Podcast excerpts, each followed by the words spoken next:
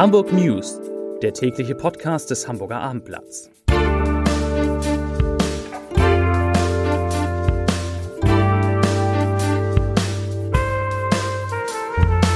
Moin, mein Name ist Lars Heider und heute geht es einmal mehr um den Elbtower und die Frage, ob und wann es mit dem Bau des Hochhauses denn weitergeht. Andere Themen. In Fuhlsbüttel öffnet eine neue Flüchtlingsunterkunft. Die Mehrheit der Hamburger ist für eine Obergrenze bei der Aufnahme Geflüchteter und wer aus dem Norden mit der Bahn in die Hamburger Innenstadt will, der braucht gute, sehr gute Nerven. Dazu gleich mehr. Zunächst wie immer die Top 3 die drei meistgelesenen Themen und Texte auf abendblatt.de. Auf Platz 3 vier Tote auf Baustelle.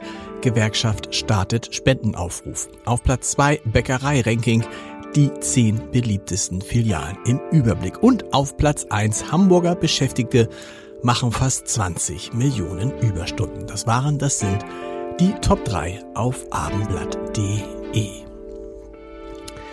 Es herrscht immer noch Stillstand auf der Elbtower Baustelle des Immobilienunternehmens Signa in der Hafen City. Vor einer Woche hatte das Hamburger Abendblatt exklusiv berichtet, dass es einen Baustopp bei dem Wolkenkratzer gibt, der mal 245 Meter hoch werden soll. Die Loop-Gruppe Verantwortlich für den Rohbau hatte die Bauarbeiten wegen ausstehender Zahlungen der Signa eingestellt. Die finanziell angeschlagene Signa, die zum Firmengeflecht des österreichischen Milliardärs René Benko gehört, ist seitdem auf Tauchstation gegangen. Alle Abendblatt-Anfragen blieben unbeantwortet. Dafür spricht jetzt Andreas Kleinau. Der Chef der städtischen Hafen City Hamburg GmbH sagt im Abendblattgespräch, ich zitiere, wir waren schockiert über die Nachricht, dass es einen Baustopp am Elbtower gibt. Das ist natürlich kein positives Signal für den Standort Hamburg, auch wenn ich nach wie vor zuversichtlich bin, dass das Projekt durch die Signa realisiert wird. Zitat. Ende. Und er sagt auch, dass man natürlich in regelmäßigen Gesprächen mit der Signa sei und in denen hätte sich nicht abgezeichnet, dass ein Baustopp drohe. Natürlich hätte man sich als Hafen City GmbH gewünscht, dass wir vorab von der Signa darüber informiert werden und nicht durch die Medien, durch das Abendblatt davon erfahren, sagt der Andreas Kleinau. Im Zuge der Wiederaufnahme des Prozesses gegen den sogenannten AMG-Raser von Finkenwerder bestätigt die kleine Strafkammer des Landgerichts Hamburg das ursprüngliche Urteil. Der Angeklagte muss ins Gefängnis. Die Strafe wird nicht zur Bewährung ausgesetzt. Die verhängte Freiheitsstrafe beträgt insgesamt ein Jahr und acht Monate. Zwei Monate davon gelten als bereits vollstreckt. Bei einem Unfall auf der Ortsumgehung von Finkenwerder war im Dezember 2019 eine junge Frau gestorben. Ihre Zwillingsschwester und der Angeklagte wurden schwer verletzt. Der Angeklagte muss sich seitdem wegen fahrlässiger Tötung und fahrlässiger Körperverletzung vor Gericht verantworten. In Fuhlsbüttel nimmt das städtische Sozialunternehmen Fördern und Wohnen eine neue Unterkunft für geflüchtete und wohnungslose Menschen in Betrieb. Erst kürzlich hatten Politiker wegen der hohen Zugänge Alarm geschlagen, also die Zahl, die hohe Zahl der Geflüchteten. Die Einrichtung an der Flughafenstraße befindet sich teilweise noch im Bau und soll ab dem 6. November nach und nach bezogen werden. Insgesamt wird es hier 220 Plätze geben. Sie sollen zu etwa gleichen Teilen von Familien und Alleinreisenden belegt werden, die zum Teil aus Erstaufnahmeeinrichtungen für Asylsuchende kommen.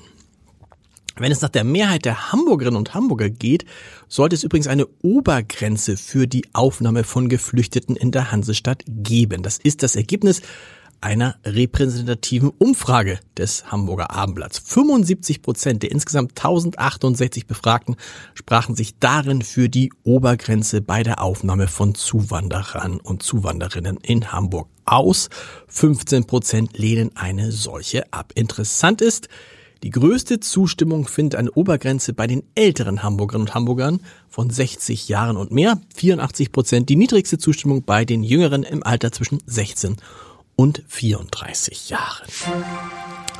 Schon der Oktober war ein unangenehmer Monat für alle Reisenden, die auf den Nah- und Regionalverkehr auf der Schiene angewiesen sind und eigentlich sollte es im November wenigstens etwas besser werden. Doch davon kann leider keine Rede sein. Das berichten uns aktuell Bahnpendler. Denn am heutigen Morgen, am Donnerstagmorgen, herrschte etwa erneut Chaos zwischen Elmshorn und Hamburg.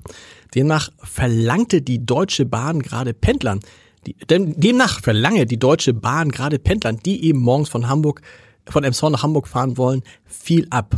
Heute war es so, die wichtige Verbindung um 8.12 Uhr hatte eine deutliche Verspätung.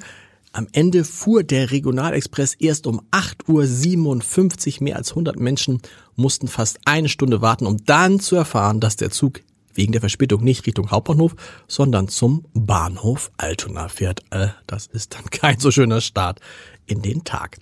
Und der Podcast-Tipp des Tages, das ist, da mache ich Werbung für ein, ein, ein, die Ergänzung zu diesem wunderbaren kurzen Hamburg News Bäcker am Morgen, habe ich schon mal erzählt, heißt der neue Podcast des Hamburger Abendblatts, in dem Radiolegende Marcel Becker jeden Morgen einen Überblick über alles gibt, was die Stadt bewegt und interessante Gäste hat. Morgen zum Beispiel Katharina Fegebank. Ich kann nur sagen, das Ding müssen Sie hören, ist mein neuer Lieblingspodcast, das gebe ich ehrlich zu.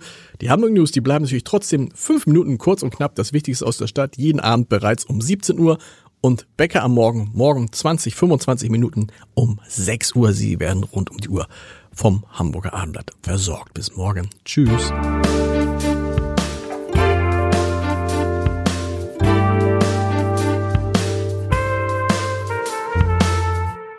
Weitere Podcasts vom Hamburger Abendblatt finden Sie auf abendblatt.de slash podcast.